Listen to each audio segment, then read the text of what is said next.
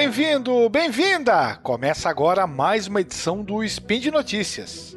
Seu drops diário de informações científicas em escala subhistórica. www.deviante.com.br Direto do QG 0920, eu sou William Spengler e hoje, 6 de setembro, data que marca 106 anos do teste do Little Willy, protótipo do primeiro carro criado especificamente para a guerra. Calce o seu boot marrom, vista sua boina grená, pois hoje, você sabe, é dia de história militar.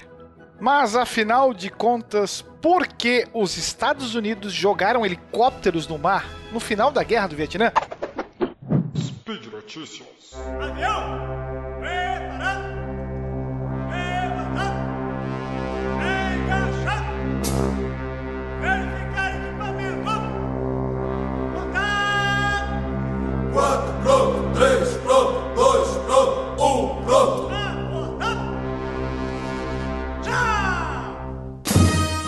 Final da Guerra do Vietnã, com a evacuação da cidade de Saigon, os militares norte-americanos jogaram dezenas de helicópteros no mar durante os trabalhos de resgate. A situação fora do comum foi necessária para evitar mortes e aumentar o número de pessoas resgatadas. O volume de aeronaves que deixava a cidade era tão grande que não havia mais espaço nos porta-aviões para que todos eles pousassem. Com as filas de aeronaves se formando para desembarcar pessoas resgatadas, o combustível acabando e pouco espaço para os pousos, optou-se por fazer algo que até então não se imaginaria ser necessário: arremessar os helicópteros no mar. Essa medida drástica teve de ser tomada para garantir a sobrevivência do máximo de resgatados possível, abrindo espaço para mais pousos e evitando que houvesse uma tragédia, com helicópteros caindo cheio de pessoas. Mutirões formados por dezenas de militares empurravam os helicópteros com a força dos próprios braços rumo à borda do convés, de onde eram derrubados. Não havia muitas máquinas disponíveis, mas até uma espécie de empilhadeira chegou a ser utilizada no descarte dessas aeronaves. Além dos arremessos, alguns pilotos levavam as aeronaves vazias em direção à água, onde eles as abandonavam e pulavam no mar. Ficavam ali aguardando embarcações de resgate para voltarem aos navios dos Estados Unidos. Foram cerca de 6 mil vietnamitas e mil americanos retirados de Saigon ao todo. A duração dessa operação foi de 18 horas e envolveu 81 helicópteros. Desses, pelo menos 45 UH-1 Huey e 3 CH-47 Chinook foram lançados na água. Se isso tivesse ocorrido nos tempos atuais, o valor total teria sido de cerca de 4,7 bilhões de reais em aeronaves arremessadas ao mar. Dave Meister, ex-militar que participou da operação no Vietnã, lembra que até um avião de pequeno porte com um piloto dos Estados Unidos precisou de espaço para pousar no USS Midway. O piloto desse pequeno avião tinha conseguido decolar de Saigon com a sua família, apesar do cerco à cidade e ao aeroporto. Como ele não tinha comunicação via rádio com o navio, ele sobrevoou o USS Midway e jogou um bloco de notas onde estava escrito: Eu quero pousar. Nesse momento, vários helicópteros foram derrubados nas águas do mar. Os militares ficaram surpresos quando o pequeno avião pousou e dele saíram o piloto, a sua esposa e os seus três filhos.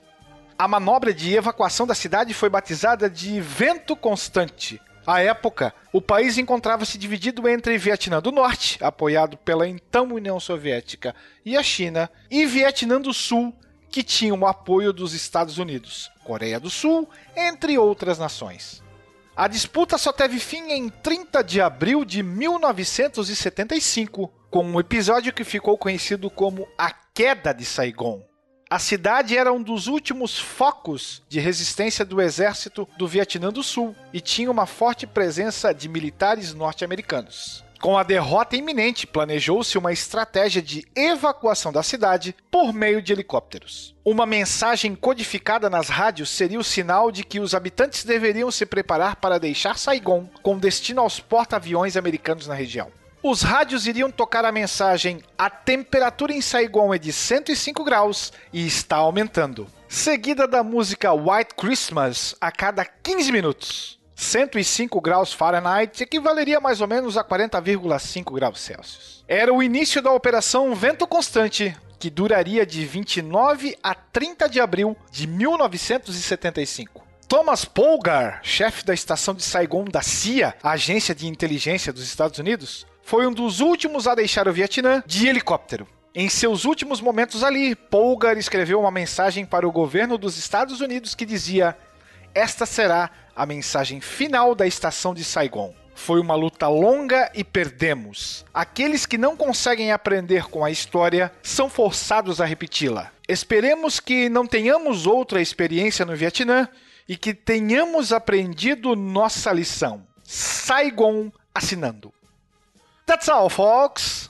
Para você que já voou num Huey, que esteve a serviço por muito tempo na Força Aérea Brasileira e aqui ganhou o simpático apelido de Sapão ou Agazão, vale conferir os links desse post lá no portal Deviante. E se você se interessa por história militar, não deixe de ler a coluna Lembrai-vos da Guerra, também do Deviante. Registre-se que esse podcast só é possível graças ao seu auxílio através do patronato do SciCast via Patreon, Padrim ou PicPay.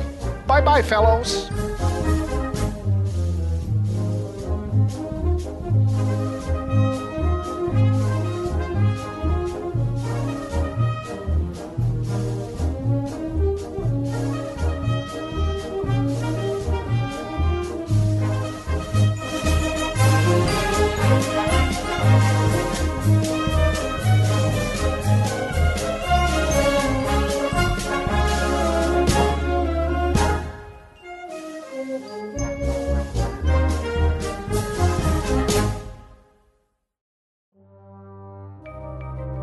Este programa foi produzido por Mentes Deviantes. deviante.com.br